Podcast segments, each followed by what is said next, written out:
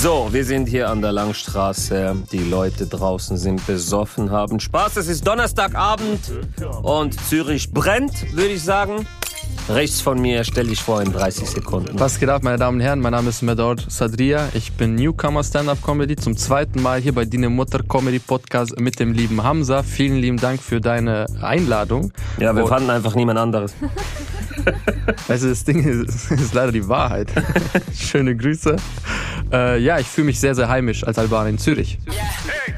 Links von mir stell dich vor, man kennt dich. Man kennt mich, mein Name ist Sammy Deluxe, hier bin ich. Weck mich bitte auf aus diesem Albtraum, ihr kennt alle meine Hits. Nein, hey, hier ist Benicer, Benicer Lamrobai von der Rebell Comedy. Ähm, ja, ich fühle mich richtig heimisch hier in, genauso viele Albaner wie in Deutschland. Alles gleich, yeah.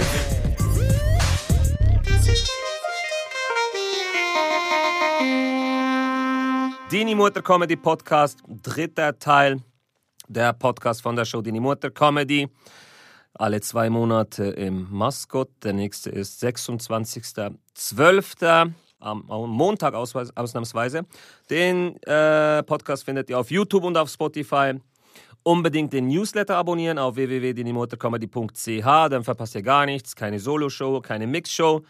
Und äh, ja, unbedingt auch den Social Media Kanälen folgen, die die Mutter Comedy. Dann seht ihr die Termine für Solo-Shows, für die Vater Comedy, die jetzt in der Schweiz unterwegs ist. Wir haben Olten, St. Gallen und Chur und es kommen noch weitere Städte dazu. Ganz wichtig noch zu erwähnen, der Podcast ist gesponsert von den geilen Säuen Maskott. Äh, du warst da. Ja, Wie findest du die Location? Hammer.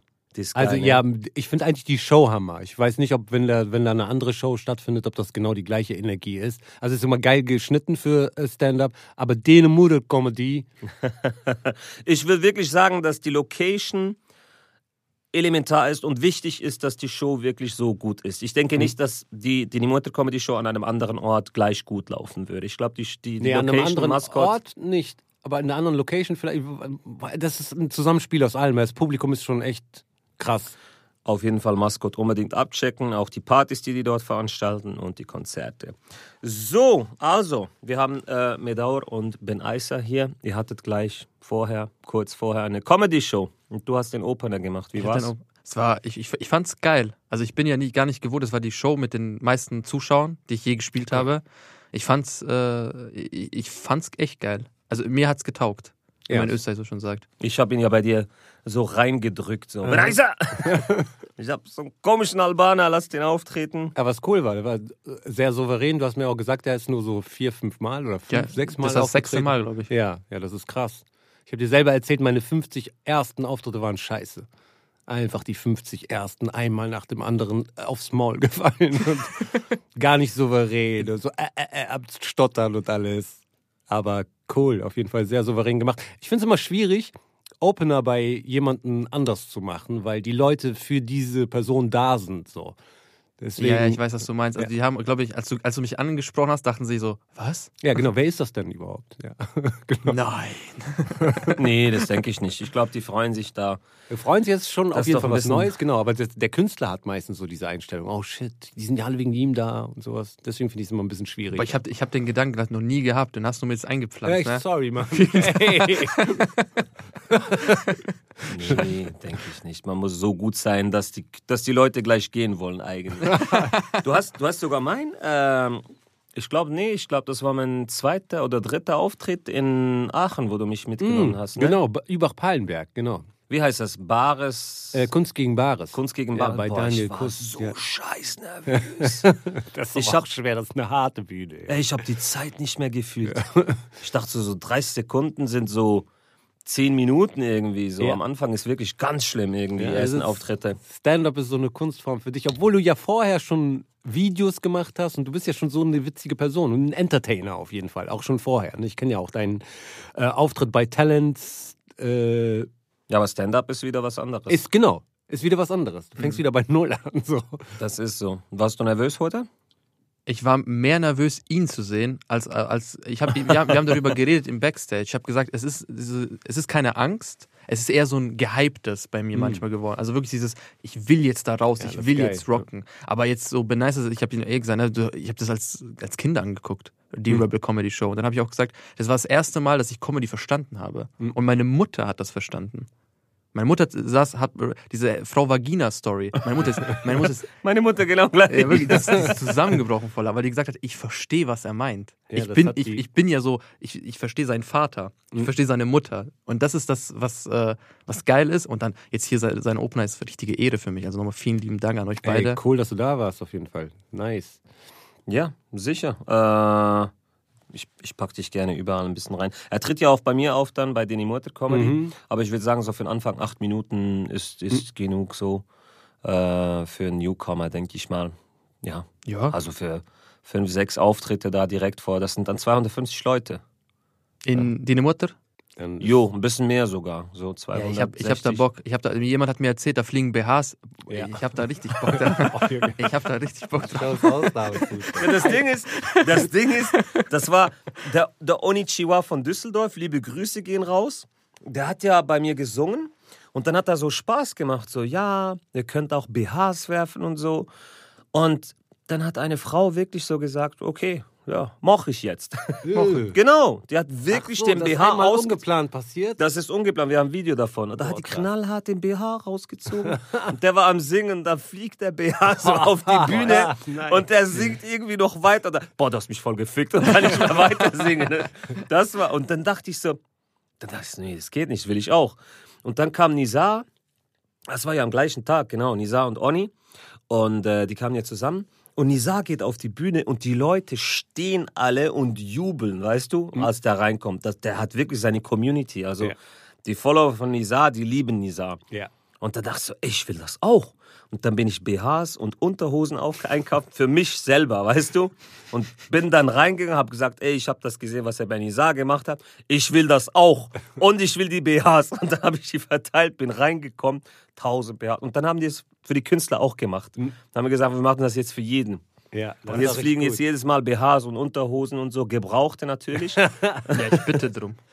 Ich will am 26., wenn da keine BHs fliegen, dann bin ich schon ein bisschen enttäuscht. Ich habe schon ich, krass. ich hab, also, das macht diese Show so unique. Ja, das ist ja das- Fall. ja. Auch Konfettikanonen, mittendrin einfach. Ja, ja, das Nee, ich, ich, ich habe wirklich gesagt, so, ich war bei Khalid Opener und da kam jemand zu mir und meinte, die Mutter Comedy. Ich so, ja, hey, ich, weißt du, ich bin auch dabei. Er so, ey, krass, Bro, da, fliegen BHs und dann wird geschrien und, und danach und alle. Ich so, okay.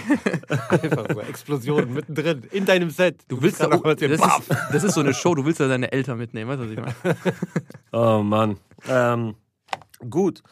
Ja, wir stecken auch sehr, sehr viel Liebe rein. Aber wir haben auch gute Künstler. Es kommt auch auf das drauf an, natürlich, dass wir nur gute Künstler holen. Oh, das ist eigentlich eine gute Überleitung. Eigentlich wollte ich diese Frage, und da bist du der Experte, weil du bist lange dabei. Äh, ich wollte diese Frage mal in die Runde stellen, wenn eine Frau dabei ist. Aber wir sind Sexisten und Rassisten, darum haue ich das in die Runde. Warum gibt es so wenige Frauen in der Comedy? Weil ich hatte ja wirklich den Vorwurf, warum sind keine Frauen dabei? Ich will, ich hole Leute, die gut sind, weißt du? Aber es ist schwierig, es ist schwierig, Frauen zu finden, sozusagen. Ja. Und das sind viel weniger. Warum trauen sich Frauen eher nicht auf die Bühne? Was ist so deine Einschätzung so? Ich glaube wegen uns Männern. Also wir, wir feiern witzige Frauen nicht so. Mhm. Wir sind so, äh, nee, die muss schön sein und hübsch sein und alles mögliche. Das ist uns wichtiger. Und wenn die sich so zum Affen macht oder so äh, Klamauk macht, so, dann ist das für uns so abturnend. Das ist so der, das, das merken die wahrscheinlich. Und weil wir kriegen im Gegenzug von Frauen fast mehr Feedback als von anderen Männern. Mhm. Also, wenn du Stand-up-Comedy machst, äh, bei Männern witzig ist sexy. Ja. Ja. Also viele Frauen sind mit Männern zusammen, weil äh, die fragen sich auch gegenseitig, bringt der dich zum Lachen? Das ist für die voll wichtig. Mhm. Und bei uns Männern, die, keiner wird dich fragen, ey, du bist mit ihr zusammen, bringt die dich zum Lachen? nee. ja, die fragen eher so Sachen wie, äh, ey, sieht die gut aus? Also, äh, es ist schon ein Pluspunkt. Also, äh, wenn du erzählen kannst, ey, me- meine Freundin, die, die killt mich ab und zu, ihr Humor, ich liebe ihren Hammer. Humor. Ja. Aber es ist nicht so ein Kriterium. Genau. Es ist kein Kriterium. Ja, weil wir es nicht zulassen so. mhm. Ich glaube, wenn man es zulassen würde und wir ein bisschen weg von dem, äh, von diesem Schema, das wir äh, haben im Kopf, dann können Frauen mega witzig sein. Übertrieben. Also ich kenne ein paar Frauen, die sind richtig gut. Ja, ja, das ist, das ist schon so. Aber die trauen sich einfach nicht auf die Bühne, so habe ich Ja das klar, weil das Gefühl. Feedback ist halt mager so. Ich glaube, wenn wir Frauen wären, wir hätten auch keinen Bock. Wir hätten keinen Bock auf uns Männer, einfach weil wir da zu wenig Feedback bekommen. Mhm. Wir feiern das eher, wenn, wenn eine hübsche Frau auf die Bühne kommt. Die kriegt mehr Feedback als eine Frau, die äh, witzig wegen ihrem Witz auf die Bühne kommt. Ja, da bin ich jetzt also kritisch. Also ich kenne auch schon Frauen so in der Szene, wo ich sage, ja, ich finde jetzt nicht, dass das Material wirklich Bombe ist, aber wenn ich so das Äußere betrachte, dann verstehe ich schon die vielen Follower und die vielen Aufträge, aber es sollte ja gute Comedy sein. Genau. Also eine Frau wird es mit äh, äh, gutem Aussehen und schlechter Comedy trotzdem schaffen. Ein Mann nicht. Mhm. Ein Mann, der gut aussieht, Also wenn du so richtig hässlich bist, weißt du, so Ja, Leute gucken dich so an, so, sogar. guck, wie der aussieht. Das hilft dir sogar, ich schwör's dir. Mit der hässlich Hammer. Hast du direkt dein erstes Programm. Nisa, falls du das hörst, jetzt weißt du, warum du Weißt du, warum du berühmt geworden du hässlicher Tunesier. du hässlicher Vogel. Oh Mann. Ja, keine Ahnung, ich weiß nicht. Aber Glaube ich zumindest. Das ist so mein. ich glaube auch, ähm, ich glaube auch, dass es ist so wie, wie soll ich sagen, Männer sind abenteuerlustiger. Und das ist ja so ein Abend, das ist ja ein Riesen, das ist ja, ich will mal sagen, wie Fallschirmspringen, weißt du, was ich meine? Oder noch schlimmer, Ja. Comedy machen, weil das ist schon hardcore, so auf Ja, die das Bühne zu gehen, das erste Mal. Das ist, Adrenalin, das ist pur. Adrenalin-Rush, so. Ja. Und ich glaube, Männer sind schon eher die, ich meine, wenn du jetzt, ist ein ganz frecher Vergleich, aber wenn du Extremsport vergleichst zum Beispiel, das sind auch praktisch nur Männer, die, Ja. die, die das machen. Ja, aber da geht es um gefährliche Sachen. Also Ja, Männer nicht neigen eher dazu, gefährliche Sachen zu machen. So, ich glaube, der erste, der auf dem Pferd gestiegen ist, war ein Mann. Der erste, der auf, ein, auf Wasser, auf so einem Stamm einfach schwimmen wollte, war ein Mann. Mhm. So, aber auf der Bühne zu stehen, ist was anderes. Eigentlich bist du ja safe.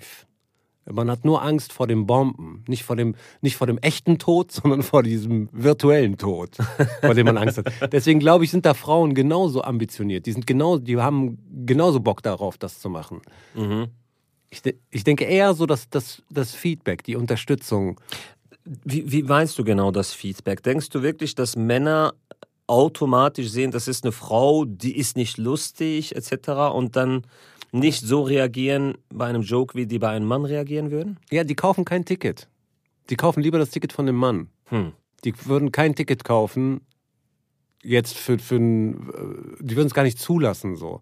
Und dadurch, dass es, also das, das äh, macht sich ja gegenseitig, wird das immer mehr. Dadurch, dass da weniger Feedback ist, trauen sich weniger Frauen. Das heißt, es kommen noch weniger und sind immer dieselben. Und dann sind so bescheuerte Sachen wie äh, Mixshow, wo eine Frau die Ausnahme ist. Dann werden Frauen oft Dann werden eingeladen. Frauen gebucht, die einfach für die Quote. Einfach für die Quoten, nur weil die gut. Frauen sind. Ja.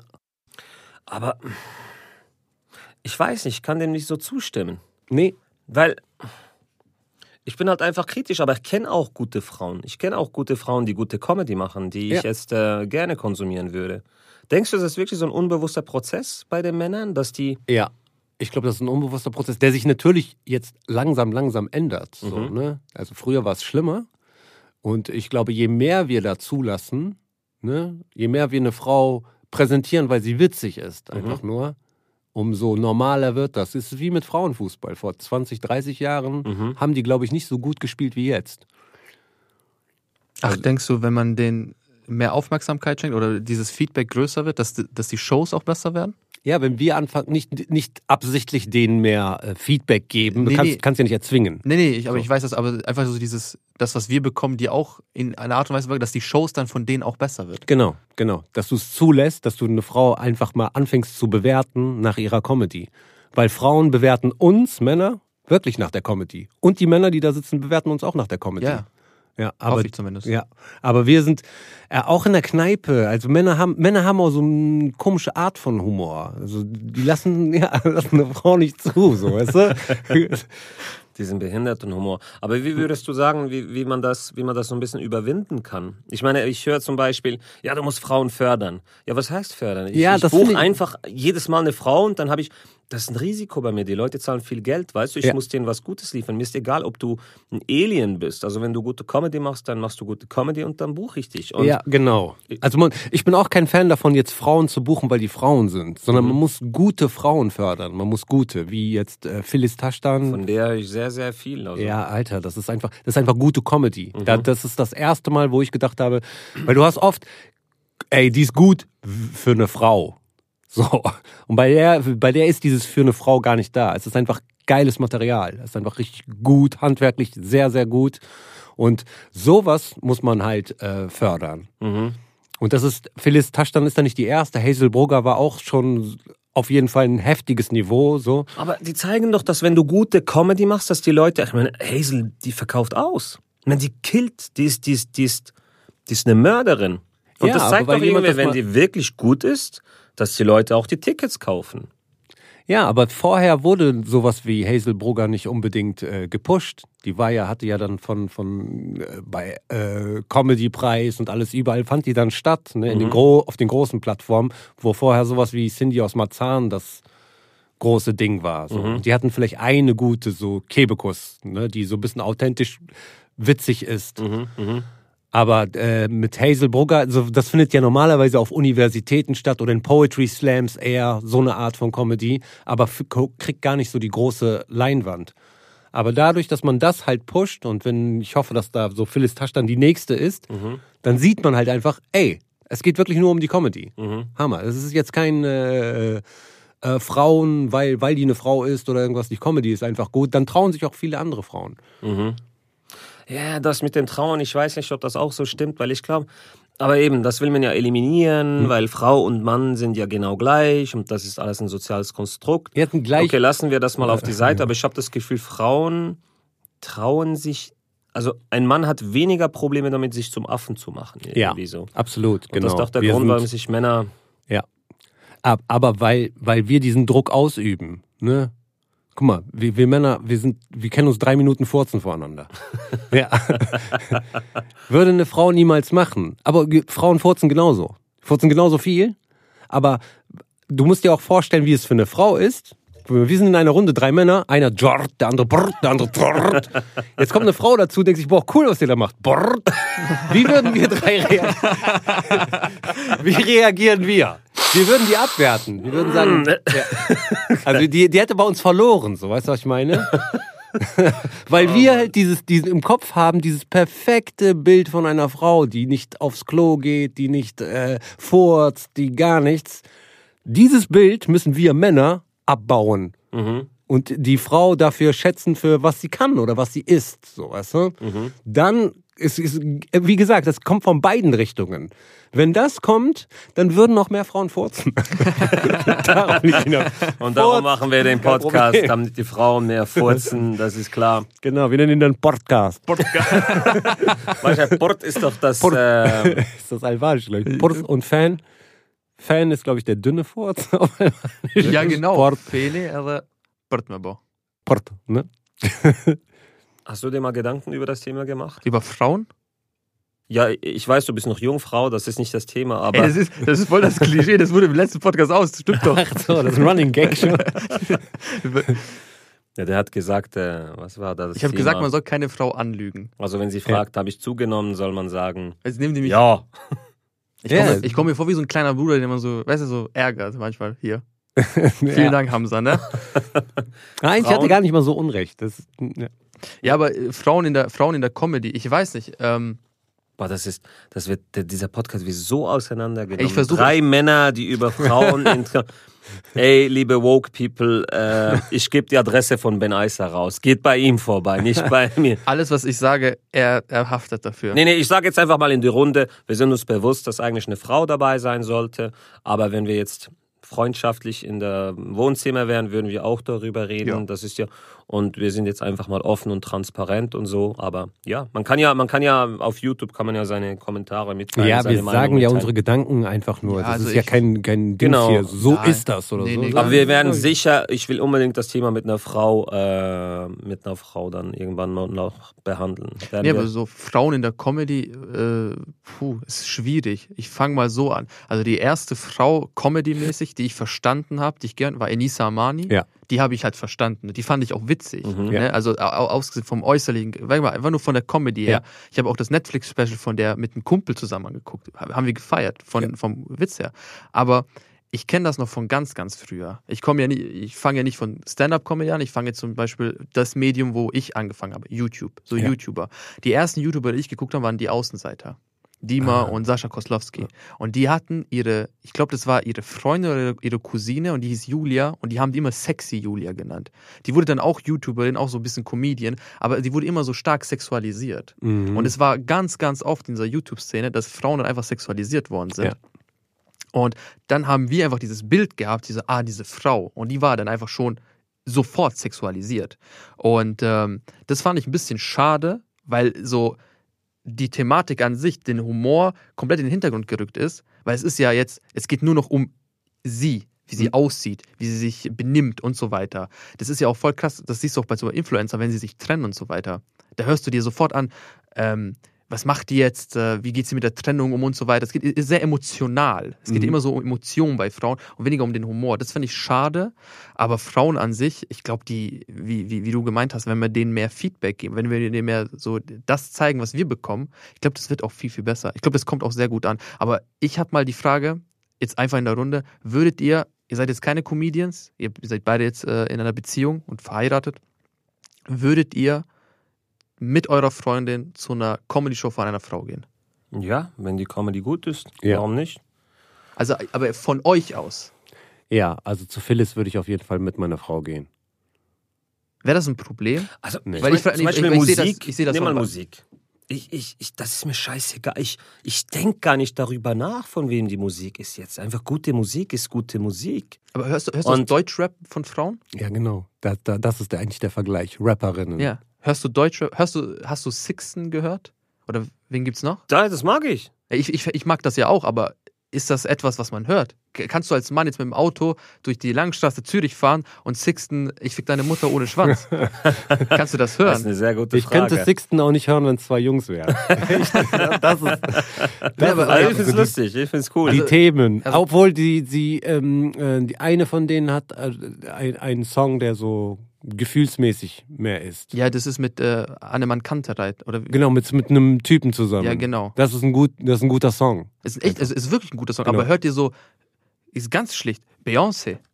Hört ihr, sitzt ihr da und hört euch das Album an und denkt so, krass. ja, gibt gute Lieder, ja. Ja, die Ja. kann man sich sehr, sehr Beyoncé gut kann ich, anhören. kann ich nach dem Gesang bewerten. Aber- also ich bewerte da wirklich, höre ich raus, die singt echt krass. Aber, aber bei Deutschrap ist so, Bei Deutschrap, Deutschrap ist so eine Männerdomäne, weißt du, das ist aber voll, ist es dann bei Comedy genauso? Ja, Comedy ist ein, eine Männerdomäne, wir haben das draus gemacht, so, ne? Aber da ist es. Nee. Ah, Sorry, ich wollte dich nicht unterbrechen. gut, ich weiß gar nicht mehr, wo ich dran war. Also einfach eine Männerdomäne. Männerdomäne. genau, richtig. Comedy ist eine. Äh, wir haben eine Männerdomäne draus gemacht. Rap ist, weil es halt so aggressiv ist. Das passt nicht zu einer Frau. Also das, das, ich kauf's einfach nicht ab. Ja. So irgendwie. Ich kauf's nicht ab. Das ist das Ding. Aber ist das dann sexistisch? Boah, der nimmt mein Leben auseinander. Ja, irgendwie schon. Ist es. Masterstudiengang Ist es sexistisch, wenn ich einer Frau die aggressiven Texte. nicht ab. Ja gut, ich sage jetzt mal so, es ist ja schon bei einem Mann problematisch. Und das habe ich jetzt auch schon ein paar Mal angesprochen und, und, und kommentiert. Ja, bei einem Mann kauft man das eher ab, so, ne? Man, Ja, sieht, man ja, sieht keine eher. Gangs von Frauen. So. Mhm. Oder Gangsterfrauen. So, ne? Das ist nicht so authentisch, wenn sie. Wenn, wenn, Ja gut, aber ich meine, die Statistik spricht da auch. Ich meine, wie viel Prozent von den, von den, mh, keine Ahnung, nicht, dass das jetzt glorifiziert werden soll oder so, aber wie viel Prozent von den Straftaten bei, bei ähm, keine Ahnung, äh, Gewalt ist von Männern begangen und wie viel von Frauen? Viel mehr. Und dann kann man das ja auch, ist es ja auch wie belegbar irgendwie. Und Ja. dann, dann, dann, passt- das ist wie wenn du so einen, keine Ahnung, einen Lichtensteiner, Lichtensteiner Terrorist hättest Hm. irgendwie so. Das passt ja auch nicht irgendwie. Darum musst du so einen Araber reinpacken in den Film irgendwie. Also, möglich ist alles, aber was ist die Gewohnheit halt? Ja, aber dann sind Ja, wir bei, aber dann sind wir bei Frauen viel strenger, weil zum Beispiel ich habe Kumpels, die sagen, ich höre keinen Kollege.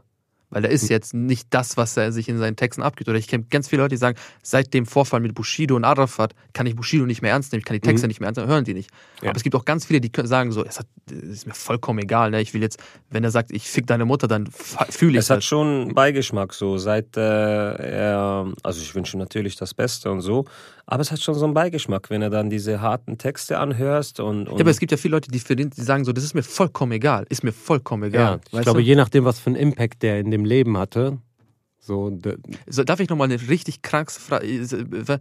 Könntet ihr euch einen schwulen Rapper anhören? ja, Der offen Lil Nas hören wir doch alles.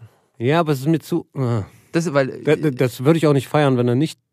Äh, nee, bei Lil Nas, ich mag das auch. Es liegt gar nicht an seiner Sexualität, ich mag seine Musik nicht. aber Also so warte mal, es kommt immer drauf an, weil du fragst die Fragen, aber äh, ich meine, äh, der kann Kirchenlieder singen, der kann, äh, keine Ahnung, Country singen, der kann, äh, du sagst es immer, aber die Frage ist auch ein es muss bisschen, was singt er? Genau, genau. Nee, so Deutschrap. Deutsch Ja, ist authentisch. Als einem schwulen Rapper würde ich viel eher abkaufen, wenn er sagt, ich fick dich.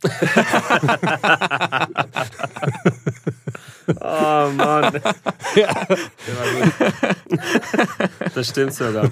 Das stimmt sogar. So voll authentisch. So, hey, was? Der meint's ernst. Der meint's ernst, Junge. Er, er, er entlarvt uns sehr gut. Also es ist, es ist schon so, dass äh, nie wieder Sexismus- eingeladen. Sexismus, Homophobie etc.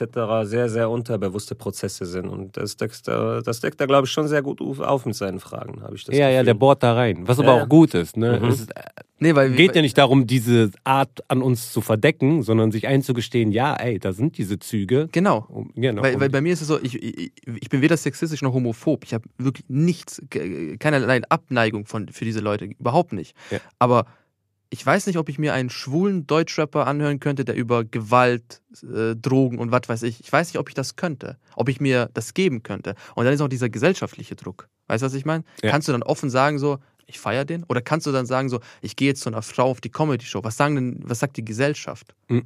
Vielleicht ist es ja auch einfach so ein Mitläufer-Ding. Vielleicht ist es ja, vielleicht denkt jeder in, das- all, von sich alleine als ja Individuum nicht- ist gut, aber in der Gesellschaft traut man sich das nicht offen. Äh, weil als ich gesagt habe, ich finde Elnisa Amani witzig, da waren viele Freunde von mir. Weißt du, ey, ich weiß, sie ist eine Frau und, und du magst, du schaust sie nur wegen ihr Aussehen. Nein, nein, nein, das ist wegen der Comedy. Und aber einzeln Fragen, dann feiert die jeder. ja, aber in der Gruppe ist es schwierig. Ja. Dieser Druck ist von da schon da. Deswegen meine ich ja, das, das muss weg, damit die Leute das neutral sehen. Weißt du?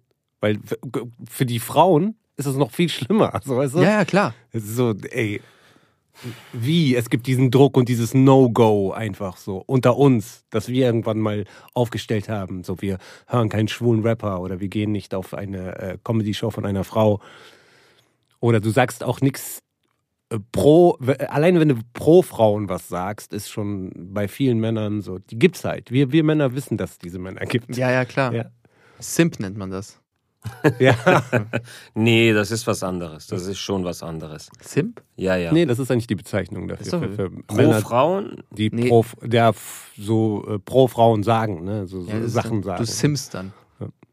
Nee, das ist eine andere Definition. Das ist irgendwie, wenn du den Realitätsverlust hast. Wenn du dir, nicht wenn du was pro Frauen sagst, sondern weil du etwas sagst, weil du dir dadurch etwas erhoffst eigentlich. Das ist ein Simp. Ah, Ach Wenn so. du dir aha. sexuelle Vorteile oder so erhofft und denkst, dass die wirklich noch realistisch umsetzbar sind, aber die Frau, äh, die behandelt dich eigentlich Ja, ja, richtig, also die, die, die nutzt dich richtig offensichtlich aus und du bist zu dumm, um das zu checken. Das gibt schon krasse, krasse Beispiele so. Also, ey, ich habe ich hab eine, eine Freundin, die hatte irgendwas am Lauf mit ein und dann hat die gemerkt und ich wusste schon, der hat schon vorher so, so Stories gehabt und ähm, der, der ist so ein Typ, so direkt, oh, ich bin verliebt in dich nach dreimal und so und, und klebt gleich. Und dann hat die gemerkt und dann hat sie Abstand genommen. Und der, das ist, läuft schon so ein Jahr jetzt, der lässt sie nicht in Ruhe, weißt du, der wollte sogar, ihr hinterherfliegen nach Amerika und sie hat schon Schluss gemacht und den blockiert und so und der dachte, er müsse nach Amerika und weiß ich was. Kennst du Twint? Diese Ze- wie PayPal. Ja, ja, klar, natürlich, ja. Und die hat den überall blockiert und wirklich schon gesagt, ey, lass mich in Ruhe, ich rufe Polizei und das ihn blockiert. Der hat dieses Twint benutzt, das ist wie PayPal und schreibt die jetzt über, über dieses Twint Nachrichten, weil sie ihn überall blockiert hat. Immer so einen halben Franken so überschicken. So, ey, es tut hat- mir so leid. Der hat zuerst fünf Franken geschickt und irgendwann hat er gecheckt, dass er auch fünf Rappen schicken kann. Bis jetzt noch. Also die, Was das ist, Simp. das ist schon, ja genau. Das Kann man so da nicht richtig. blockieren? Da kann man nicht blockieren, ne? Nee, da kannst du nicht. Ja gut, ist finanziell gesehen sehr dumm eigentlich. Genau. Also, Und ey, warum blockieren? Gibt's jedes Mal fünf äh, Rappen oder was? Fünf. Schick mir, schick mir mal 10 Franken, dann antworte ich dir. Genau. Du hast- Das hängt vom Preis ab, wann du antwortest. Unter Ah, 50 antworte ich dir nicht, Kollege. Weißt du eh Bescheid. ja, wenn du Club gehst und so, ey, sorry, mein WhatsApp geht nicht, aber du kannst mich über Twitter erreichen. Aber Nachricht kommt erst ab 50 Ab Franken an. 50. Sorry. ne? Genau. Da kriegst du auch nur so ein Smiley. Boah, ich würde das Hardcore ausnutzen. Und ja, aber da komm, dann sagt man, man will immer Mann und Frau gleichstellen. Aber genau das ist so ein Beispiel. Weißt du, was ich meine? Eine Frau geht raus. Wie einfach ist es für eine Frau, jemanden kennenzulernen? Weißt du, was ich meine? Darf eine Nummer dir- zu bekommen. Darf ich dir eine Theorie? Ich habe ich hab das gemerkt. Wie schwer ist es, wenn du als Mann eine Frau ansprichst? Du sprichst zehn Frauen an. Wie viele sch sch schreiben dir zurück oder sprechen dich zurück an? Wenige. Boah, genau, wenige. Stell dir mal vor, du, du schreibst als Frau zehn Männer an. Du, fast jeder schreibt Fast zurück. jeder. Und irrelevant, wie du aussiehst. Komplett Du irrelevant. wirst wie auf jeden Fall Definitiv. finden. Aber das Ding ist, ist das jetzt sexistisch? Nee. Ist das schlimm? Naja, es ist halt so, wie es ist. Es ist so, wie es ist, aber das ist für viele ja schon sexistisch. Ja, eben. Irgendwie. Echt? Das, ja, das ist ja das Ding. Ja, aber es ist die Realität. Es ist Guck die mal, Realität. Wenn ein Mann jetzt da draußen steht mit einem Schild und eine Frau mit einem Schild, auf dem steht, ich will Sex. Die Frau wird auf jeden Fall Sex haben. Bei dem Mann rufen die die Polizei. 100 Pro. Also die wird auf jeden Fall, so Frauen haben sozusagen eine Sex-Flatrate. Aber Frauen wollen auch nicht Sex. Die sind eigentlich auf was ganz anderes aus. Als wir Männer jagen die ganze Zeit das. Für uns ist Sex zu haben, wie ein Pokal zu kriegen. So. Ja, weil, weil du hast ja am Anfang gesagt, so ähm, Das ist im eine Klassenzimmer, Überleitung nachher. im, im Klassenzimmer, ne, wenn du so äh, diese Aufmerksamkeit. Warum sind, warum gibt's Klassenclowns? Ich war zum Beispiel ein Klassenclown in der Schule. Ich war ja nicht Klassenclown für mich selber, weil ich mich so selber gefeiert habe. Nee, ich wollte ja irgendwas. Ja. Und meistens ähm, fängst du so in jungen 14, 13, 14 Jahren so Witze zu machen, weil du ja jemanden äh, äh, damit beeindrucken willst. Und meistens sind sie auch Aufmerksamkeit. Genau, meistens sind sie auch Mädchen. Also wenn mir meine Freunde gesagt haben, so, gut, der Witz ist gut, ich so, ja, danke. Aber wenn irgendein Mädchen gesagt, der Witz ist gut, ich war zwei Tage lang glücklich. Ja. Weißt du, was das ist? Das ist, das ist der Unterschied. Das ist eben diese Überleitung, die wir eigentlich nutzen können. Ähm, Unterschied. Weißt du, was ich meine, oder? Nee, nicht wirklich. Jung, alt. Wenn Ah. man jung ist Ah. und wenn man alt ist. Ja. Das ist so, eben du hast gerade gesagt, Pokal. Mhm. Sehr, sehr spannend und finde ich sehr, sehr interessant. Ähm, zielt auch auf sehr viele Fehler ab, die ich so gemacht habe, wenn ich so zurückdenke, was, was Frauen angeht. Ähm, ja, keine Ahnung. Ist das so eine Überleitung? Was sagst du dazu? Was ist so, eben beispielsweise Pokal, das würdest du eher sagen, wenn man jung ist, oder? Nee, ich glaube beides. Ich, also ich bin ja nicht mehr jung, so deswegen kann ich das nicht so ganz beurteilen. Schon. Aber ich glaube, auch ein, ein 20-Jähriger oder 18-Jähriger, wenn er seinen Freunden jetzt sagt, ey, ich hatte mit 20 Frauen was, dann würden die das abfeiern.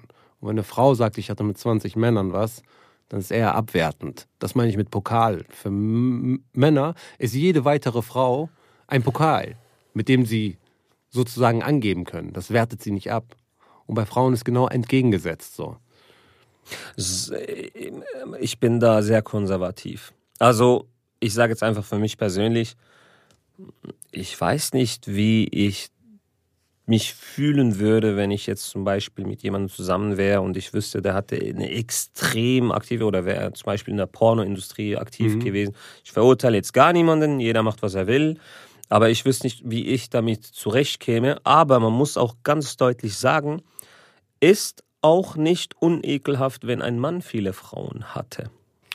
Ja, ist auch nicht unekelhaft. Und da sprichst du auch was Gutes an. Guck mal, das ist doch das, worauf, äh, was ich denke. Es, ich, ich denke nicht, dass es automatisch, wenn eine Frau voll viele Männer hatte, dass das äh, automatisch gut wirken sollte oder sowas, sondern es hängt immer von dem Verhältnis ab. Wenn der Mann auch viele Frauen hatte und die Frau auch, dann passen die eigentlich gut zusammen, weil die haben so eine ähnliche Erfahrung. Oder eine Jungfrau, eine Jungfrau passt auch nur zu einem Jungmann eigentlich so, weißt du? Mhm. Weil die, die haben beide keine Erwartungen, es passt eigentlich, eigentlich super. Mhm. Aber das Problem ist, wir, also Männer gerade, bei uns kannst du das voll oft beobachten, hatten mit tausend Frauen was, wollen aber eine Jungfrau. Mhm. Wirst du niemals bei einer Frau finden, die mit vielen Männern was hatte, aber eine Jungfrau haben will. Ja, gut, nee, also ich glaube, diese Utopie, die ist schon ein bisschen so, ich glaube nicht, dass da die meisten noch eine Jungfrau suchen. Nicht aber, die meisten, sondern das, diese gibt, Oder dass es ne? überhaupt gibt, wenn überhaupt, aber das sind sehr, sehr wenige. Aber ich glaube, die meisten suchen schon eine Frau, die mit wenigen Männern was hatte. Aber was mich ein bisschen stört, ist, dass die Kultur momentan so ist, dass man das normalisieren will, dass Frauen auch einfach viele Männer haben sollten. Was ich aber finden sollte, ist, dass man den Männern beibringen sollte, eben genau nicht viele Frauen zu haben, sondern sich ein bisschen ja zu fokussieren auf das, was sie Eigentlich gleich viel. Ein Mann, der kann ruhig viele Frauen haben, dann darf der aber nicht erwarten, dass er eine Frau äh, heiratet, die weniger Männer hatte. Oder sowas. Oder dass es. Du, man kann auch eine Frau haben wollen, die wenig Männer hatte, wenn man auch wenig Frauen hatte. Weißt du, was ich meine? Mhm. So, man. Da kippt ja schon das Verhältnis so. Weißt du, ein, ein Mann, der fünf Frauen hatte, den stört, wenn eine Frau zwei Männer hatte. Obwohl er selber mehr hatte. So, also so kenne ich so würde ich es einschätzen. Dass wir eher, also Männer sind da eher auf Also ich war schon schockiert so bei der 147. Freundin, die ich hatte, als ich hörte, dass sie mal einem Jungen ein High Five gab in der Grundschule. Ich war schon sehr schockiert. Also ich, ich habe lange gebraucht, bis ich das verarbeitet habe. Das war schon sehr, sehr hart so. Es tut jetzt noch weh irgendwie. Ho. Schlamp. aber was für ein Handshake war das? In der Schweiz ist High Five was ganz anderes, ne? genau, richtig. Oh Mann. Shaken kann man auf viele. Arten. Oh Mann. Ja, aber warum du sagst, warum du gesagt hast, bei Pokal war für mich so, wenn ich jetzt zurückdenke, warum ich viele Frauen wollte und so, und ich glaube, das kann man applizieren auch sehr, sehr viele Männer. Ich glaube, es geht nicht wirklich um Triebe oder so, sondern wenn du das Verhalten der Männer anschaust, geht es meistens eigentlich darum anzugeben, Ja. dass man Validation von außen sucht. Es geht mehr darum, äh, sagen zu können, ey, ich habe viele Frauen, weil man so wie Anerkennung sucht. Es geht gar nicht um den Sex eigentlich im Nee, Grund es geht genommen. um es Eroberung. geht viel mehr, genau. Und das dann nach außen zu tragen. Ich meine, darum geben die meisten Männer ja an damit Ja. irgendwie. Und das zeigt ja irgendwie, also ich kann von mir reden. Das war so eine, so eine Lehre, so eine, so eine, keine Ahnung, so.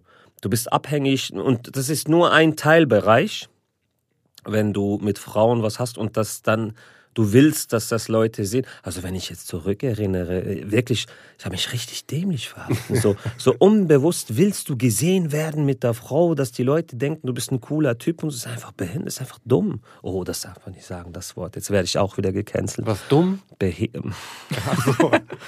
Oh nein, Das er ist hat dumm gesagt. Was für ein Behinderter. Spaß. Halt Nee, so nee, die ich- Aufmerksamkeit ich- ich- darauf liegt. Entschuldige mich, manchmal achtet man nicht genau auf Echt, die Worte, Mann, ey, aber was soll das? Warum sagst du dumm? Stell dir mal vor, du wärst dumm. Echt? Die können doch nichts dafür. Ah, Mann. Okay. Ja, ähm, gut.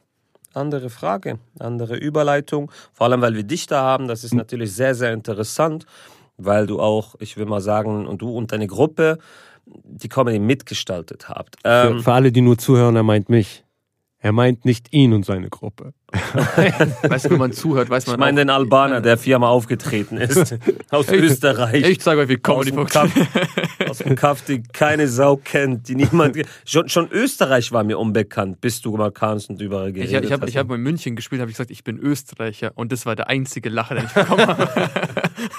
Die Münchner Leute haben Münchner lachen darüber. Und die haben gesagt so, ich, ich, ich bin auf dem Spiel, ich so, ich bin Albaner. Also, okay. Okay. Und ich lebe in Österreich. Und dann war Standing Ovation. So, oh, ein Österreicher. Mic drop. das war's von mir. Servus.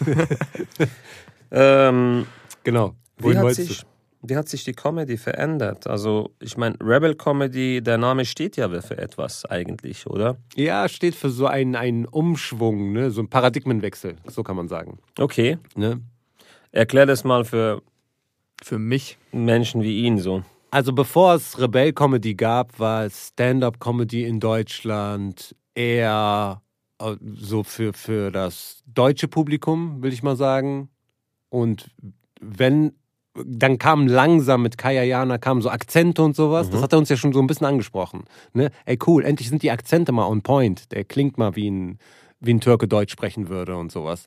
Aber die Geschichten noch nicht. Und was Rebell Comedy gemacht hat, ist die Geschichten von wirklich äh, Migranten in, in Deutschland oder Österreich, Schweiz aufzugreifen, die auch wirklich mit einem Bein noch in der Heimat stehen, die ihre Muttersprache sprechen können und so diese Problematiken aufdecken. Das ist das, was sich inhaltlich geändert hat. Aber die größte Änderung, die Rebell Comedy, glaube ich, gebracht hat, ist, das Publikum zu ändern. Also das ist die größte Änderung, weil wir haben nicht das Rad neu erfunden. Wir haben Stand-up-Comedy gemacht, so wie es jeder vorher gemacht hat.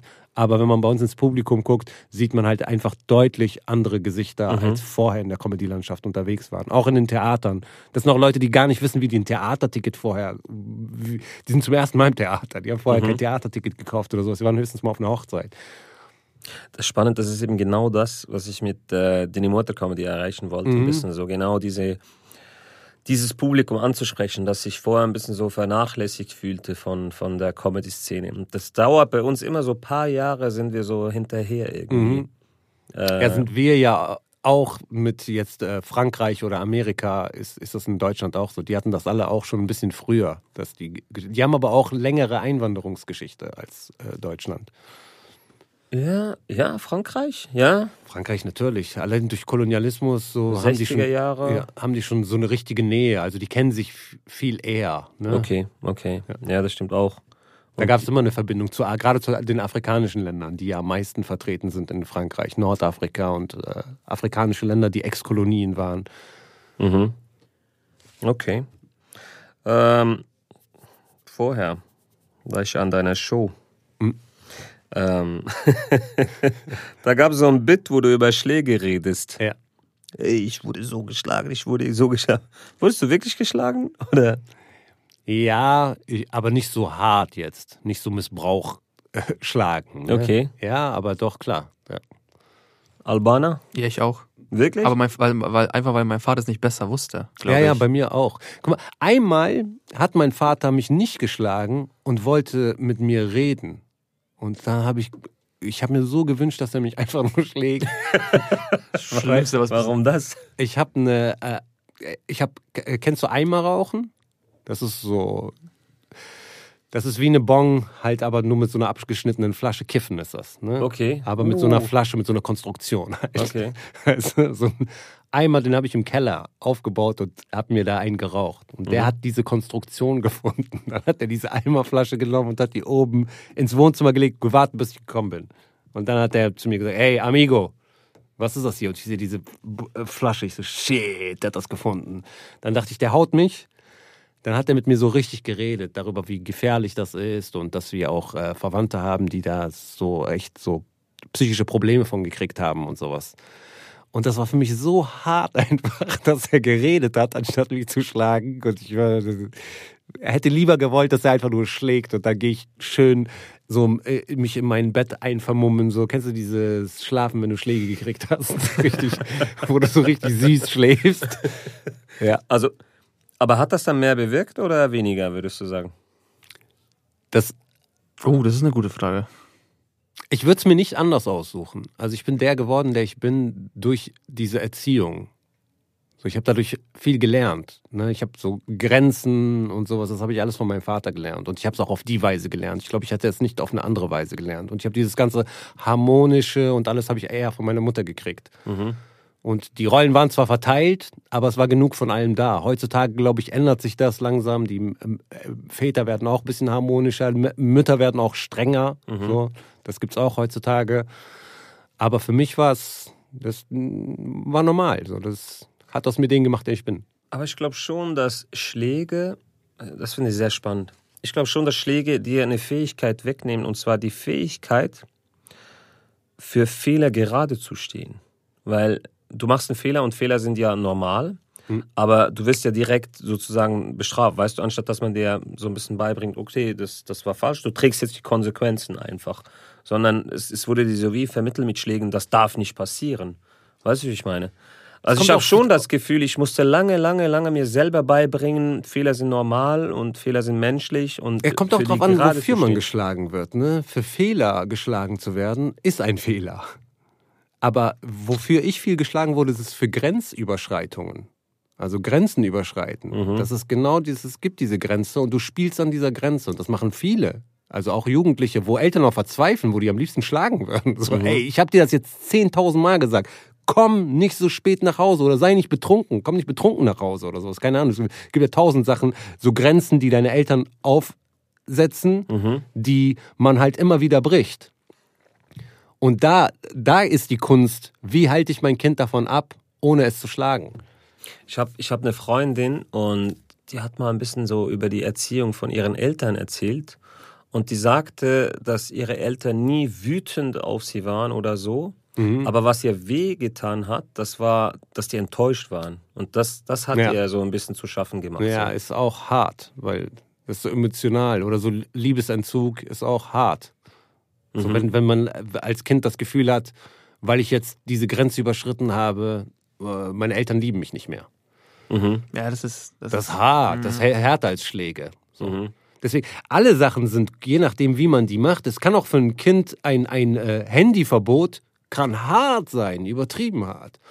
So kann sein, so schlag mich lieber, schlag mich lieber, bevor du mein Handy wegnimmst. Du sitzt jetzt in die Ecke. Du kriegst jetzt eine Genau, Auszeit. Stummerrest. Stummerrest war bei uns so, bei vielen deutschen Kindern war das voll schlimm, so übertrieben schlimm. Ey, ich, ich, ich hätte mir das gewünscht. hätte ich mir auch gewünscht. Ich habe das ja. nie bekommen. Also zwischen meinem Vater, mein Vater hat mich nie, also, so, also mein Vater hat mich jetzt nicht gesch- geschmi- also auch so nie wirklich krass, dass es Missbrauch ist, aber ich wurde immer, wenn ich geschlagen in Anführungszeichen wurde, dann immer, wenn ich einen Fehler zweimal gemacht habe. Ja. Also mein Vater, äh, ganz klug, der hat gesagt, du lernst jetzt für Mathe. Ich habe keinen Ärger bekommen oder keinen Stress, wenn ich nicht gelernt habe. Ich habe Ärger bekommen, wenn ich ne- mit einer 5 nach Hause gekommen ist, äh, nach, nach Hause gekommen bin. Das ist fast die beste Note in der Schweiz. Ja, das, Also, ihr habt umgekehrt. Ja, das ist umgekehrt. Ja, ja, Ja, genau. das ist ja bei uns so. Deshalb, weil mein Vater hat gesagt, ich habe dir hundertmal gesagt, lern. Du hast, ich, du hast, ich habe dir nie Ärger, ge- du hast nie Ärger bekommen, nie Schläge, nie irgendwas, wenn du nicht gelernt hast. Sondern erst mit, als das Resultat da war, als ich dir hundertmal gesagt habe, was du tun sollst. Das ist ja genauso wie mit dem Rausgehen. Geh nicht, äh, äh, komm äh, früh nach Hause, komm früh, komm nicht spät, komm nicht Genau. spät. Als, äh, und dann, wenn du spät kommst, dann ist, dann ist wirklich zu spät. Ja. Weil dann bekommst du den Ärger. Nicht, weil du, weil du äh, provoziert hast oder was weiß ich. Gar nicht. Also Grenzüberschreitung. Genau, dieses, genau, was du meintest. Und das war, aber mein Vater, wie gesagt, er wusste es nicht besser. Überhaupt. Mein Vater Ja. ist ja auch ohne Mutter aufgewachsen. Und äh, der ist, musste von unsere Eltern sind ja, das habe ich immer gesagt, sind ganz früh erwachsen. Also Ja, mein Vater, viel hat- früher erwachsen also geworden, mein ja. Vater hat mit, mit 14, 15 schon so Art Kinder Familie gehabt. ernährt. Ja. nee, leider noch, so weit nicht, aber wirklich, ähm, also mein Onkel hat mit 15 Kinder gehabt zum Beispiel. Aber mein Wirklich? Vater, der musste mit 14, 15 schon ein bisschen Familie ernähren. Mit Ja, wir mussten 14, arbeiten. Bei uns war das auch Mit so. Und 14 haben aber auch früher im Durchschnitt geheiratet und Kinder Ja, wirklich. gekriegt. Und das war, das war normal. Mein Vater ist äh, vom Kosovo nach Österreich geflohen. Mhm. Und dann äh, äh, Familiennähe, nicht irgendwie gucken, so, wie geht's dir psychisch und hast du Depression. Das war gar kein Thema. Bro, Ja. Du musst hier vier, fünf Familien ernähren. Ja. Und das musst du schon. Und in meinem Alter, ich bin jetzt 24, als mein Vater 24 war, War war, er ich. schon Vater ja, war, war er schon Vater. Und ich. Kannst du dir gar nicht vorstellen. Überhaupt nicht. Ich mache jetzt hier Comedy, studiere, lerne neue, neue Leute kennen. Für mich ist das, für mich, ich bin noch jung. Und Ja. mein Vater war in meinem Alter erwachsen, ein Mann. Ja. Und das, damit ist er nie klargekommen, weil er meine Probleme nicht verstanden hat. Mhm. Er hat dieses, er hat das gar nicht, zum Beispiel ähm, spät raus, mein Vater hat es gar nicht verstanden. So, diese, wieso kommst du nicht einfach, wenn ich dir sage? Ich so, Ja. nein, ich bin jung, ich will erleben. Er kannte das gar nicht. Und das ist das Problem. Da clashen diese zwei Generationen aufeinander, weil ich glaube, ich kann, ich würde meinen Sohn besser verstehen, als äh, mein Vater mich. Zum Beispiel, mein Opa hat mein Vater mehr verstanden als mein Vater mich. Ja, weil da viel passiert ist von der einen zu der anderen das, Generation. Das, das ist ja, ungl- unglaublich. aber was- du wirst genauso mit Hürden zu kämpfen ja, haben. das definitiv, Weißt ich definitiv. Aber vom Verständnis her, glaube ich, würde ich meinen Sohn oder meine Tochter in, in, so mehr verstehen als mein Vater mich. Und ich nehme Ja, das einige Vater Sachen versteht man einfach nicht. Es gibt Kinder, die klauen einfach das Auto von den Eltern. Das machen die einfach. Die machen das einfach. Also, Ob du die hast du das verstehst nie oder gemacht? nicht. We weißt du, wie ich erwischt wurde? Ich bin zu groß, ich hätte den scheiß Sitz zurückstellen sollen. Ey, weißt du, wo bin ich verprügelt, Mann? Ja. Siehst du, das sind so Sachen, die sind, die sind gefährlich für dich. Und ey, das ist. Das, auch wenn du dein Kind verstehst, was willst du machen? Willst du jetzt mit dem Kind reden? So, ja, hör mal, sag mal, warum hast du denn jetzt das Auto geklaut? Hast du wenigstens Ja, weil ich dich gefragt habe, du hast Nein gesagt. Und ich wollte unbedingt rausgehen. Das wird Kind dir sagen. Ich habe dich gefragt, du hast Nein gesagt. Dann habe ich es gemacht. Ich musste. ja, das, das, mal, das geht aber nicht, ne? Ab Ja. jetzt Autoverbot. Ab jetzt darfst du nie wieder einen Schlüssel. Ja, aber ich glaube, es gibt noch einen Unterschied, äh, was für ein, ein, ein Bildungsgrad die Eltern haben. Das ist, weil, das ist mir auch, weil meine Eltern sind Akademiker, also wirklich pur Akademiker. Meine Mutter, mein Ja. Vater ist Jurist, meine Mutter Zahnmedizinerin gewesen im Kosovo. Und ich habe Freunde, dessen Eltern jetzt nicht wirklich diese Arbeiter, Schulbildung, ja. wirklich Arbeiter, wirklich aus, aus dem Dorf und dann Ja. nur gearbeitet. Und da ist die Erziehung ganz anders. Klar, Also das, das, ist, das sind wirklich schon in meiner kleinen Welt noch Welten. Das Ja. ist krass, wie meine Mutter mit mir geredet hat oder was mein Vater versucht hat, mir mitzugeben und wie der andere Dorfvater versucht hat, seinen Sohn das mitzugeben. Ja, klar. Ganz andere Sache. Mein Vater war auch wegen ganz anderen Sachen enttäuscht. Mein Vater war nie enttäuscht, wenn ich eine Zigarette geraucht habe. Hat, es hat ihn, ja, mach. Und mein Vater war enttäuscht, wenn ich zum Beispiel gesagt habe, na, ich äh, habe jetzt eine 5 in Mathe. Ich werde Comedian. Oder ich werde Comedian, ich, studi ich studiere nicht Jura. Weil ich habe ein halbes Jahr Jura studiert. Ne? Da hat er sich, als ich abgebrochen habe, das, da, da, da, da hat er geweint. Wirklich? Warum hast du abgebrochen? Nein, ich, das konnte ich nicht mehr. Echt? Nee, Jura ist krass. Trocken, ne? Boah, Jura ist, boah, das musst du, äh, also das musst du. Ich kenne jemanden, äh, ich kenne eine, äh, die studiert Jura. Ich kannte das nicht. Ich habe ein halbes Jahr ausgehalten, habe ich gesagt, exmatrikulieren, keine Lust mehr. Ich mache jetzt, Anderes Studium? ich mache jetzt meinen Master in äh, Digital Marketing Kommunikation. Okay, das kannst du aber nutzen. Wenn du dann sehr, sehr lustig bist und sehr, sehr viele Follower hast und äh, ja. Ja, das, das, das, das, das macht Sinn, aber für meinen Vater hat das nie Sinn gemacht. Mein Vater hat immer, wie gesagt, so dieses mach Jura, werd Arzt, so das, ist- Ja, das sind Sachen, so seine. die er versteht. Genau, aber- Weil, guck mal, bei mir war es genau umgekehrt. Mein Vater ist nun Arbeiter. Mein Vater wollte, dass ich handwerklich irgendwas lerne. Ja, ist- siehst du, ja. Ja. Weil das, damit kann er was anfangen. Genau. Für mich, ich bin auch, ich habe Abi gemacht, danach bin ich studieren gegangen. Für den war so, wie lange willst du noch zur Schule gehen? so, solche Scheiße. Geh mal, geh mal arbeiten endlich. Mein Vater kennt ja dieses Baustell Albaner. Äh, Ja. das, das stimmt ja. Es, Ja. es ist ein Klischee, was stimmt. Ja. Aber mein Vater hat mir das nie erlaubt. Mein Vater hat gesagt, du wirst nie, du Ja, darfst genau, niemals weil eine ja. Tischlerlehre oder eine Maurer. Das erlaube ich dir nicht. Ist mir egal. Das erlaube ich dir nicht. Du machst was Vernünftiges. Mhm. Da war er richtig streng. Bei den anderen so rauchen und trinken. Gar nicht. Das ist, Ja. weil er weiß, das, das, das ist deins. Ne? Du wirst, da musst du die Konsequenzen tragen. Aber wenn du eine Lehre machst als Maurer, was nicht verkehrt ist, überhaupt nicht, ich will da Mhm. gar nicht judgen. Aber für ihn war das so, dann fühlt er sich schuldig, wenn ich kein gutes Leben habe. Weil Ja. mein Vater hat ja alles aufgegeben, meine Mutter und mein Vater, dafür bin ich so dankbar für die, die haben ja alles aufgegeben. Denen geht's ja, man muss, das kann ich offen ehrlich sagen, denen geht's ja nicht gut in Ja. Österreich. Die leben zwar ihr schönes Leben und so, aber die haben ja alles, was im Kosovo war, Freunde, Familie, Beruf aufgegeben, Ja. damit es damit ich besser habe. Und mein Vater war der Meinung, ich habe alles für dich aufgegeben. Du musst jetzt ein gutes Leben haben. Du gehst jetzt studieren, du machst den besten Beruf, du fährst das beste Auto, weil ich Aber das konnte. ist das Problem. Ist das ein gutes Leben? ja, das, genau das ist es. Aber das, Oder ist das der Wunsch, den er gerne für sich gehabt hätte? genau das, ja, das ist dieser Clash und das Ja. schlägt jetzt aufeinander. Das ist wie dieser gescheiterte Fußballer, der will, dass sein Sohn Fußballer Genau, wird. genau, exakt, exakt. Ich nehme das meinem Vater überhaupt nicht böse. Ich bin für alles dankbar, Ja. aber ich, er versteht mich Genau, man muss halt verstehen, dass, aber das hast du in jeder Generation. Ja, ja. Das hast du in jeder Generation hast du diesen Vater, der am Spielfeldrand dieses Ding einfach ein bisschen zu ernst nimmt. weißt du, denkst, ey, hör mal zu, ist hier keine Bundesliga, lass dem Kind mal ein bisschen Spaß haben, weißt du? Der zu verstehen, wann ist mein Kind überhaupt glücklich und womit? Ja, Und das zu akzeptieren.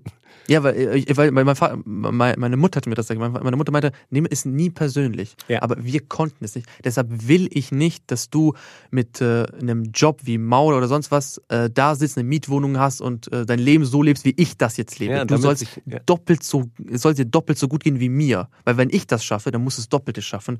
Einfach nur so. Ja, damit sich das, was sie aufgegeben haben, auch gelohnt hat. Genau, das ist Weil es, wenn du es nicht, wenn du jetzt nicht auf diese Waagschale was drauflegst, wie dann so hätten sie auch da bleiben können. Ja, genau. Exakt. Weil Comedian jetzt auch da werden können.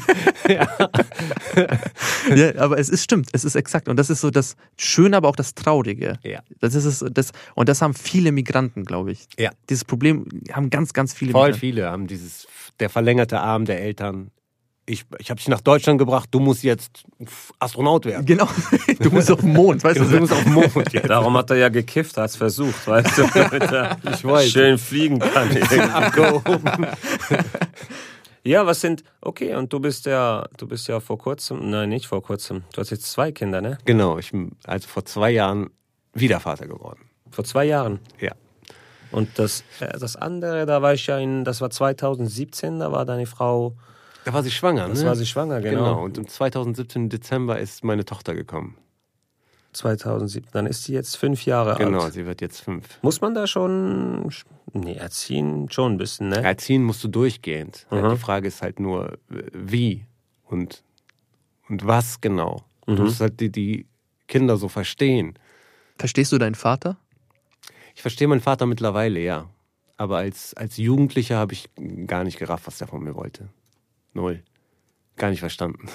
Ich war das einfach nur so ein autor- autoritärer Charakter, der so. Habt ihr gemerkt, dass der Druck auch wie da ist, dass es auch, da überziehen wir, weil das Thema ist wirklich spannend. Also du hast einen Vater, der hat andere Werte, der hat andere Kultur, der hat, äh, ich meine, wir sind, wir sind Österreicher, Deutsche, Schweizer, würde ich mal sagen. Wir sind nicht Araber, Araber äh, und auch nicht 100% Albaner.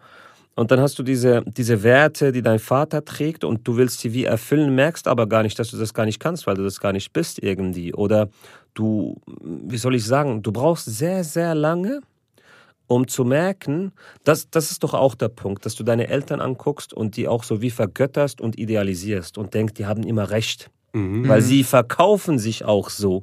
Ja. Und du bist jung und naiv und brauchst eine Zeit irgendwann, so wirst du älter und älter und merkst, deine Eltern sind gar nicht so perfekt, wie, du, wie die sich immer so verkauft Ja, das haben. haben wir irgendwie. richtig früh gemerkt.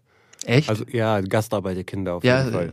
Die Gastarbeiterkinder, weil halt, die, die hatten alle keine Ausbildung. Viele waren auch Analphabeten, die nach Deutschland gekommen sind. Und dann konnte das Kind, also wir konnten schon mit sieben, acht, konnten wir lesen, schreiben und waren schon, haben unsere Eltern in der Hinsicht schon überholt. Wir konnten besser Deutsch als die. Also wir konnten uns in Deutschland viel freier bewegen. Die waren eher abhängig von uns. Du musst mit zum Arzt gehen und übersetzen. Und da merkst du schon, ist gar keine Augen. Zu Frau Wagner, ne? Genau, du merkst schon, ist keine Augenhöhe mehr. Du musst, dein Vater gibt dir Briefe, du musst ihm die vorlesen. Ja, ja, ja, du? ja, ja, du bist als sieben, achtjähriger, bist du schon ein Betreuer. Also das hat er gemacht, aber das hat nichts äh, daran geändert eigentlich, dass seine Meinung, äh, ja, dass ich seine Meinung sehr, sehr ernst genommen habe und nicht mein Leben gelebt. Also ich habe zum Beispiel, ich habe mein erstes Tattoo mit fast 34 oder so gemacht, Ja. weil ich immer immer extrem, also bis heute, ich rauche nicht vor meinem Vater zum Beispiel. Das hast du ja vorher in der Comedy. Das war sehr, sehr schön, das will ich erwähnen. Du, was hast du gesagt? Du hast gesagt, wir haben diese, dieses bescheuerte Sprichwort oder dieses bescheuerte Teil, dass wir immer sagen, rauch nicht vor deinen Eltern. So rauch nicht vor deinem Vater. Das ist äh, Eib. Das, ist, äh, das darfst du nicht machen. Dabei ist es umgekehrt viel schlimmer. Weil wenn du vor deinen Kindern rauchst, werden die das nachahmen. Kinder, machen, Kinder machen nicht das, was du sagst, sondern machen das, was du machst. Aber dein Vater wird dich niemals nachahmen. Das heißt, wenn du vor deinem Vater rauchst, wird ihn das nicht beeinflussen. Andersrum ist der Einfluss gravierend. Also du kannst Kinder hart, du musst aufpassen, was du vor Kindern machst und nicht aufpassen, was du vor Eltern machst. Aber bei uns ist das so ein, ey, man raucht nicht vor seinen Eltern, was soll das? Ja, keine Ahnung, woher das kommt. Es ist aber, ja, das sind unsere Kulturen ein bisschen, ne? ja, es ist ist so. verrückt. Ja, aber ich, ich, ich, ich kann es auch ein bisschen verstehen. Ich hab, also ich würde auch nicht vor meinem Vater rauchen. Ich weiß nicht. Äh, Also bei mir ist Raucht dein Vater? Ich will ihn nicht Nein. verletzen. Also mein, Ja. Fa mein So, ich Vater weiß, nie tut- geraucht? nee, hat nie geraucht. Okay, gut. Dann, dann kann ich dich verstehen. Aber meiner raucht, aber ich will, ich weiß, es verletzt ihn so. Also das Ding ist, es ist nicht Angst oder Dings oder so, ich könnte. Ja, ich dich nicht mach enttäuschen. einfach, weißt du? Nee, es ist nicht enttäuschen. Ich weiß, es würde ihn verletzen, weil ich sein Sohn bin. Ja, also mein dann Sohn. ist es komisch, dass das ihn verletzt, obwohl er selber raucht.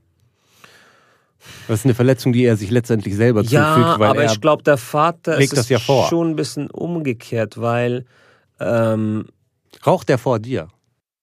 ja, er Hat raucht er immer vor schon mir. vor dir geraucht. Genau, ja. Ja. Seit er, ja, ja, seit ich jung bin eigentlich. Ja, dann wäre es nur gerecht, wenn du vor ihm rauchst. Aber das kennt, aber das kennen die, glaube ich, nicht. Also meine, Ja. was, was, was ich gelernt habe mit meinen 24 Jahren ist, die leben in so einem, in so einem, ich bin eine Respektperson. Ja. Die, die haben ein ganz anderes Bild von Respekt, als wir Ja. das haben. So, mein Vater, äh, wenn der zum Beispiel was Falsches sagt, äh, oder allgemein au- ausländische Väter, wenn du was Falsches sagst oder auch Mütter, dann die entschuldigen sich nicht. Ja. Nee. Also ich- ich hab gar auch nicht. Aus Angst, die Autorität zu verlieren. Genau, so den. Schuld- Ich verliere mein Gesicht dann. Es gibt keine Entschuldigung und es, du darfst immer auch nicht widersprechen. Ja.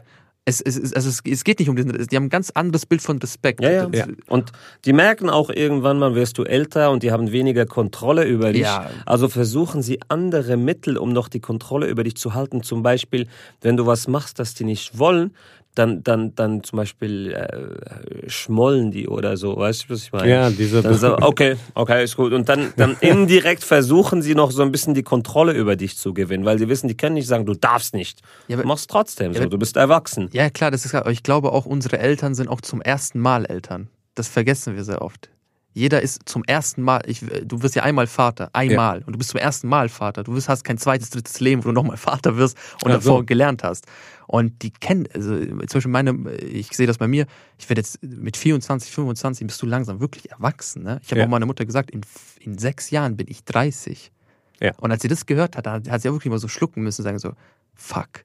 ja. Weil jetzt, Nee. weil jetzt, jetzt, es gibt nicht mehr, du kommst jetzt um 10 nach Hause. Nein, jetzt, ich, ich rufe an und sage, ich bin gleich da. Oh, oder, doch, das macht mein Vater heute noch. nee, nee, das ist so dieses, du, die, Das die ist können. jetzt die Frau, die das sagt. Genau, das geht irgendwann dahin. Hast du Geschwister? ich habe einen kleinen Bruder, also einen jüngeren, der ist zwei Jahre jünger als ich. Ah, okay, seid nah, nah beieinander. Ja, also nicht so wirklich dieser Altersunterschied, den hat, das hatten wir nie. Ähm, wir sind bei einer Stunde und ich glaube, wir können den Podcast ganz, ganz gut abschließen. Wenn wir schon über Eltern reden, sagt jeder mal so in die Runde, was er an seinen Eltern so liebt. Möchtest du, soll ich? Bitte. Also, was, was ich, also ich finde diese Hingabe von meinen Eltern liebe ich sehr. Also meine Eltern, wenn die was für uns machen, machen sie das mit Hingabe. Ich kann ein kleines Beispiel, es ist sehr traurig, aber es ist auch gleichzeitig sehr schön. Ähm, wir waren zu Besuch mit meinen Eltern bei Deutschen Mhm. und dann hat mein Vater äh, das Stockbett von denen gesehen. Und ich habe natürlich geliebäugelt. Ich so, boah, geil, ein Stockbett. Wie Mhm. geil ist das? Und wie, finanziell war nicht, nicht so einfach, ne? Und mein Vater hat uns ein Stockbett gebaut. Boah. Und, und es sah halt, es sah, es sah nicht schön aus. Also auf gar Ja, keinen aber- Fall. ja. Aber es ist so diese Geste. Und das fällt mir erst zehn Jahre, zwölf Jahre später auf.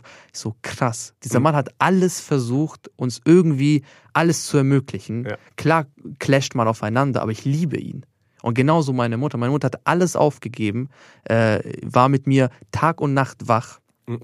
Mit dieser Hingabe, diese Liebe. Und die wissen vielleicht, vielleicht waren wir manchmal sehr undankbar gegenüber denen, aber trotzdem kam immer wieder diese Liebe, diese Hingabe. Das schätze ich sehr an meine Eltern, dass sie nie aufgegeben haben. Meine, also es gab sehr oft Momente, wo ich mir selber gedacht hätte, wenn ich jetzt mein Vater oder wenn ich meine Mutter wäre, ich hätte es aufgegeben.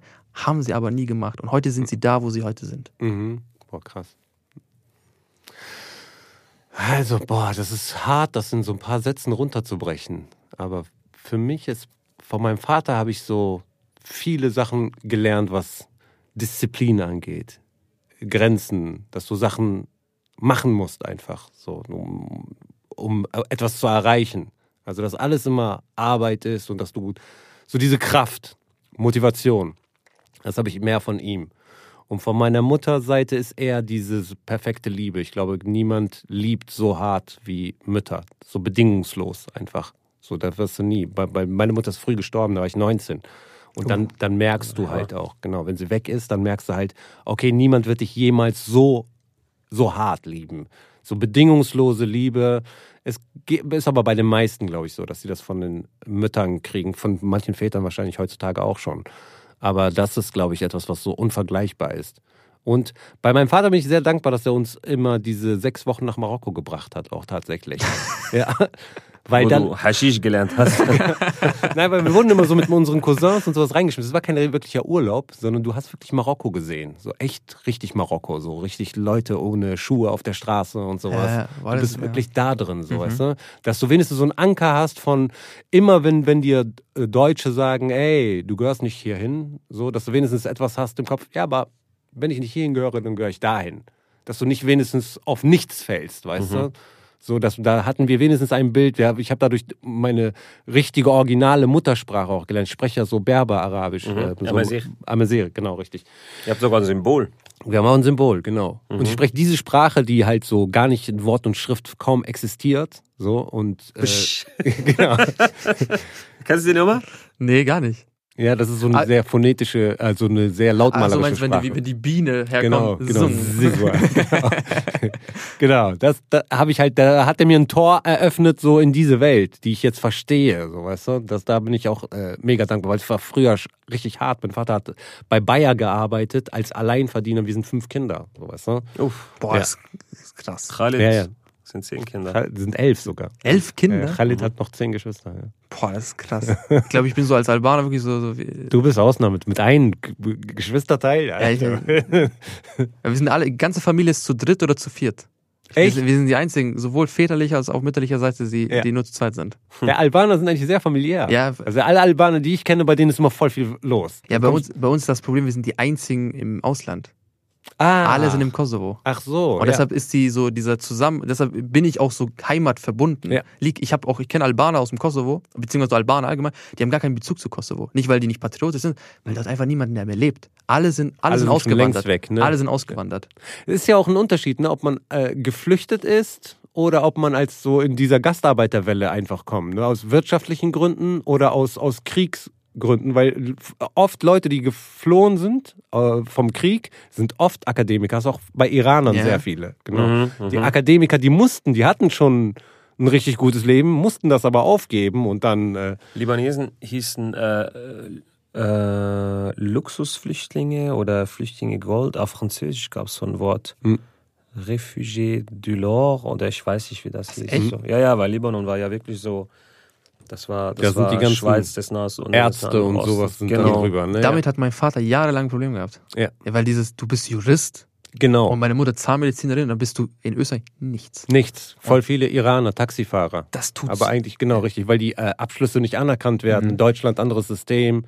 Ja, das ist hart. Das ist echt hart. richtig. Weil ich- Ja, ist schon scheiße, wenn du als Marokkaner kommst und dein Haschisch-Verkäuferabschluss wird nicht akzeptiert so, und du musst von neu anfangen Was für ein Heroin. Junge, du kommst direkt mit der Hammerausbildung hier. Junge, wir sind die besten Obstverkäufer überhaupt. Ich schwöre, aber ich sehe das bei mir. Wenn ich jetzt, ich mach, ich mach, wenn ich meinen Master fertig hätte, ich Ja. mache den jetzt in zwei Jahren fertig und Ja. dann gehe ich in ein anderes Land, wird nicht anerkannt. Soll ich dir ehrlich sagen, ich würde mir gar keine Mühe mehr geben. Nee. Ich hätte gar keinen Bock mehr. Ja. So, ich habe so viel Zeit und, und in Sch- Schweiß, Tränen, Blut investiert in diesen. Bist du diesen Besch- Comedian. Und dann hast du nichts. Und dann muss ich Albaner-Jokes machen, als Opener für Ben Benaisa. Also, ihr geilen Säue da. Ey, warte, du bist noch dran. Oh, Ja, bitte, was, was, ähm, es gibt so eine, so, eine, so eine kleine Eigenschaft, was mein Vater immer macht, was ich so erwähne, was Spezifisches. Und zwar, immer wenn er was am Essen ist und, keine Ahnung, und ich nehme so eine, so eine kleine Bohne aus seinem Teller oder so, weißt du, oder so ein Reiskorn, schiebt er immer den Teller, ich bin fertig, Mann. Dann spielt er immer vor, dass er keinen Hunger mehr hat. Damit du isst. damit, damit ich esse. Also das, das, das, das gab es nie irgendwie so, wenn ich was gegessen habe. So, ja, du hast alles weggegessen, ich wollte auch noch was. So, das, das war so wirklich, der hat alles gegeben. Das Ja. war keine Diskussion, weißt du. Wenn er, wenn er was hatte, dann hat er nicht geteilt, sondern hat er gegeben. So. Mhm. Und das war schon, das ist mir immer aufgefallen. Da muss ich immer sagen, so, nee, nee, ich habe keinen Hunger, ich wollte nur so probieren oder so. Und das ist so ein kleines Detail, das mir so auffällt. Was, Hast was du ich, das auch jetzt? Also deiner Freundin äh, gegenüber? Bei meiner? Freundin, genau. Bei meiner Freundin macht das. Und da muss ich immer voll richtig spielen. So, ich habe wirklich keinen Hunger. Ich, ich bin schon satt. Ich habe schon zu viel gegessen und so. Ja, ja, das, das, das, keine Ahnung, so, so, so zu streiten und so. Du hast alle Kekse weggegessen und so. Das werde ich nie verstehen. Nee, ne? irgendwie. Ja. Nee, aber, man aber da merkst einfach. du, wie, dass, dass unsere, also vor allem so aus, ausländische Väter Liebe ganz anders interpretieren. Genau, Die sind genau. nicht so, weißt du, so, ich pack dich, ich küsse dich und ich umarme. Nee, sie- die zeigen das ganz, ganz Genau, anders, auf richtig. ihre Art und Weise. Ja, ja, Manchmal be- verstehen wir das gar nicht. Verstehen Sie? Ich habe ich hab zu meinem Vater noch nie gesagt, ich liebe dich. Ich glaube, es wäre strange. Richtig Ja, ja, ja, ja, strange, ja, ganz genau. Ja, da bin ich aber, nee, da, da schließt ich mich auch. Also jetzt äh, immer mehr eigentlich so. Also, Irgendwann, je älter du wirst, desto Ja, mehr dann- verstehst du. Das ist ja wie bei mir mit dem Hochbett. Erst Jahre später habe ich verstanden, so, Genau, Scheiße. das ist die Art von Liebe. Oder er gibt dir was zu essen. Oder ja, genau. Das, die, das, die, so, so Gib dir was du, zu essen. genau. ja, so, das sind so Kleinigkeiten, aber äh, die Liebe äußert sich eher, Ja. als dass man die sagen muss. So, weißt du? Genau, Jungs, spannend. Ich würde Ja. sehr gerne noch weiterreden mit euch, aber ich glaube, wir haben schon fünf Minuten überzogen, aber ich glaube, Ja. das geht okay. Bedauere, danke viel, vielmals. Und äh, Vielen Dank. Ben Eise, danke dir auch, dass du Ey, dir danke, war nice hier. Zeit genommen hast, hier am Podcast teilzunehmen. Also nochmals, liebe Leute, Den Podcast findet ihr auf YouTube und Spotify. Geht auf die Webseite und abonniert den Newsletter auf www.denimotorcomedy.ch. Für die Comedy-Show, die Motor Comedy, Solo-Shows werden wir announcen, die Mix-Show, die der Vater, wir sagen ja immer, die Mama bleibt zu Hause und der Vater geht umher und beglückt die anderen Städte. Und das ist das Konzept der Show. Okay, gut. Und ähm, ja, da kriegt ihr alle Informationen. Ich hoffe, der äh, Podcast hat euch Spaß gemacht und ganz wichtig, ein dickes Danke an Mascot, dass die den Podcast überhaupt ermöglichen ja, kommt gut nach Hause. Wir gehen noch was trinken ganz kurz, oder? Und gehen dann pennen, würde ich mal sagen. Auf jeden yeah. Fall. Peace out. Danke. Peace out. Dankeschön. Macht's gut. Bis dann. Ciao, ciao.